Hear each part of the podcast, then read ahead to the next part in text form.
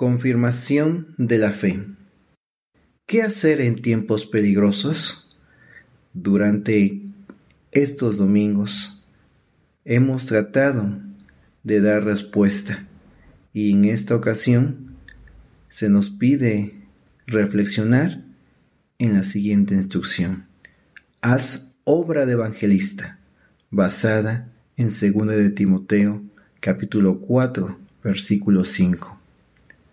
Continuemos repasando las diferentes instrucciones que en la palabra de Dios podemos hallar y sobre todo aquellas que es una responsabilidad de todo creyente, pero que además se exige con prioridad en medio de tiempos en donde encontramos oposición a causa de tantos falsos predicadores, aquellos que desvían la verdad poniendo enseñanzas humanas o doctrinas de demonios.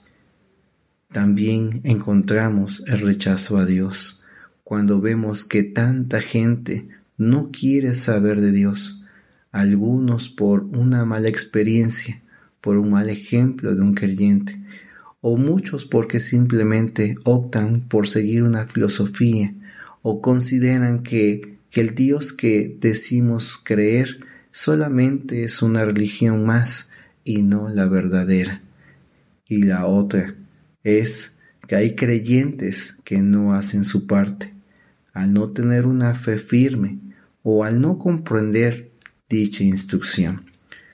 Es por eso que dicha tarea es encomendada no solo a cualquiera que diga ser cristiano, sino a aquellos que tienen esta característica que son reconocidos como un verdadero Hijo de Dios. Pablo podía asegurar esto de Timoteo después de haberlo instruido y de ver su fe como su compromiso en el ministerio, por lo que previo a su muerte le dice las siguientes palabras que encontramos en nuestro versículo clave. Pero tú, sé sobrio en todo, soporta las aflicciones, haz obra de evangelista, cumple tu ministerio. En esta ocasión estaremos haciendo énfasis a esta tercera acción, en la cual sabemos que no es igual a una charla o el hecho de entregar un folleto. No solo abarca el evangelizar, sino al hecho de predicar, enseñar, motivar, convencer, afirmar, exhortar y encomendar a otros la tarea no dada por un hombre como Pablo, sino por el mismo Señor Jesús, la cual muchos simplemente recuerdan una parte de la gran encomienda, olvidando que el Señor Jesús señaló que aún es mayor y si queremos llevarla a cabo completamente, tenemos que tener presente lo que dice Mateo 28, versículo 19 y versículo 20. Id y hacer discípulos a todas las naciones, bautizándolos en el nombre del Padre y del Hijo y del Espíritu Santo, enseñándoles que guarden todas las cosas que os he mandado. Muchos solamente se quedan en la parte de id y hacer discípulos. Para llevar a cabo esta tarea, no solo implica conocimiento, sino amor a las almas, temor a Dios y mucho tiempo. Es triste que en la actualidad dicha tarea queda reducida solamente a reuniones semanales, o se cree que esa tarea solo es de quien está al frente en un púlpito o se imita a ciertos grupos porque se cree que uno no es apto para dicha encomienda. La realidad es muy distinta y es por eso que estamos haciendo hincapié a esta instrucción. Esta tarea es dada a todo verdadero hijo, incluye a todo aquel que ha confesado al Señor Jesús como su Señor. ¿Es usted un verdadero hijo de Dios? ¿O piensa que lo es por el hecho de asistir a las reuniones o porque moralmente no hay faltas en usted. Recuerde, allá afuera hay muchos que creen tener esta característica, pero la Biblia señala con claridad quiénes pueden recibir este título. Mateo 7:20 ¿Quién te ha convencido de que eres un verdadero hijo de Dios? ¿Un hombre o el Espíritu Santo? Algunos creen que porque un día dijeron las palabras que les pidió un predicador repetir, lo son. Si usted no tiene esta seguridad, necesita primero ponerse a cuentas con el Señor Jesús, quien murió y resucitó, para que todo aquel que cree en Él se arrepienta de su condición y rinda su vida a Él. Entonces será salvo y realmente podrá tener esta seguridad. Es cierto que para llevar a cabo dicha tarea implicará un sacrificio que no todos están dispuestos a pagar. Es por eso que nuestro ejemplo es el mismo Señor Jesús, quien por el bien nuestro estuvo dispuesto a todo. Esto implicó sufrir insultos, golpes, burlas, desprecio y muerte de cruz. Pero logró grandes resultados, como redimirnos, rescatarnos del castigo aterrador y, haciéndonos sus embajadores en la tierra, ahora nosotros tenemos esta gran oportunidad de llevar a cabo dicha tarea. Recordemos que de la misma manera que Pablo le indicó a Timoteo, esto, quien nos da la instrucción a nosotros, es nuestro Señor Jesús, al cual muchos hermanos fieles aceptaron este ministerio y lo llevaron a cabo de forma ejemplar. Podríamos mencionarlos a muchos de ellos, pero seguramente ellos querrán que se le dé la gloria a Dios porque no buscan el reconocimiento del hombre, sino de su Señor. Pero sí podemos decir que gracias a su trabajo hemos recibido grandes aportaciones dentro de la historia. Hemos visto cómo esto ha influenciado en las leyes, en la educación, aún en la ciencia. Pero de ello también podemos tener el testimonio a través de lo que tenemos en nuestras manos como los signos solemnes, o el poder observar iglesias establecidas en nuestra región y hermanos fieles que continúan aún el arduo trabajo. Pero, ¿quién continuará?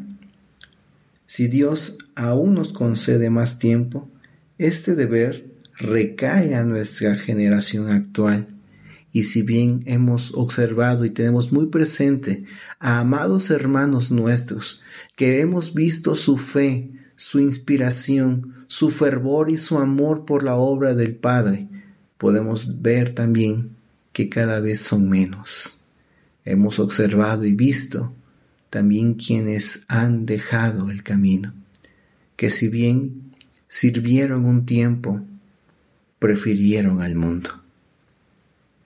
Muchos, además, aún se niegan a trabajar y optan por conformarse con el hecho de ser salvos, o que alguien más lo hará, cuando la Biblia marca que es el deber de cada uno de aquellos quienes hemos confesado al Señor Jesús como nuestro Señor, haciéndonos así siervos de Él y que nos correspondería ser obedientes a su palabra y atender a cada una de sus instrucciones. Pero es triste ver que hoy hay tantas excusas y una de ellas principalmente es no tengo tiempo, no me siento preparado, cuando la realidad es que no tenemos ni sentimos ese compromiso. Será entonces que realmente hemos sido impactados por la obra de nuestro Señor Jesús, ¿Será acaso que no vemos el gran peligro que está presente y preferimos mirar para otro lado? Recuerden, cada uno como siervo de Dios un día estará ante su misma presencia y daremos cuenta de nuestra mayordomía. Todos daremos cuentas de todo lo que se nos dio a cuidar y la lista es grande. No solamente se nos ha dado nuestra vida, se nos ha dado una familia, se nos han dado recursos, habilidades, dones. Todo esto el Señor puso ante nosotros para poder llevar a cabo dicha tarea. Y si aún alguien dijera que no tuviera nada, la Biblia marca que si le pidiéramos al Señor, Él nos daría aquello necesario para poder llevar a cabo nuestra labor como siervos. Pero si eres de aquellos que quieren hacer algo por su Señor, o eres de aquellos que lo haces y que has pasado por difíciles momentos, por diferentes pruebas, el Señor te dice, cumple tu ministerio, porque hay un peligro latente y cada vez hay menos tiempo. Continúa, mantente, no te desanimes. Lo que estás haciendo para el Señor no es en vano. Un día a su debido tiempo habrá frutos, frutos gratos al Señor, pero no dejes de hacer tu ministerio. ¿Qué es lo que tenemos que hacer? La Biblia señala en Juan capítulo 20, 31, convencer a todos los que dudan, ayudar a otros que no entienden, como también según de Pedro 3.1 se dice que hay que despertar el deseo y la necesidad de aquellos que aún no ven la urgencia y la necesidad de un Señor y Salvador. No nos olvidemos de aquellos que aún no tienen a Cristo.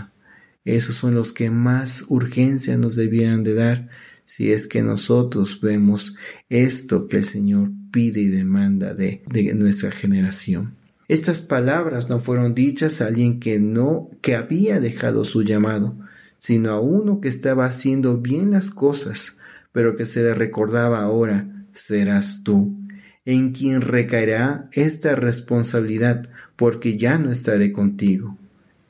Esto fue lo que Pablo le quiso decir a su hijo en la fe, Timoteo, y se le anima y se le exhorta a no dejarse a vencer por las faltas de valientes, o por los falsos maestros, o por lo que podría sufrir, porque cada vez quedarían menos fieles que sean como luminares al mundo. El Señor nos está recordando y animando a continuar hoy con esta tarea, porque hay quien predica e instruye erróneamente al hacer que las personas le den menos importancia al pecado, al hablar solo de cosas fáciles y cómodas que prefiere el hombre de hoy oír.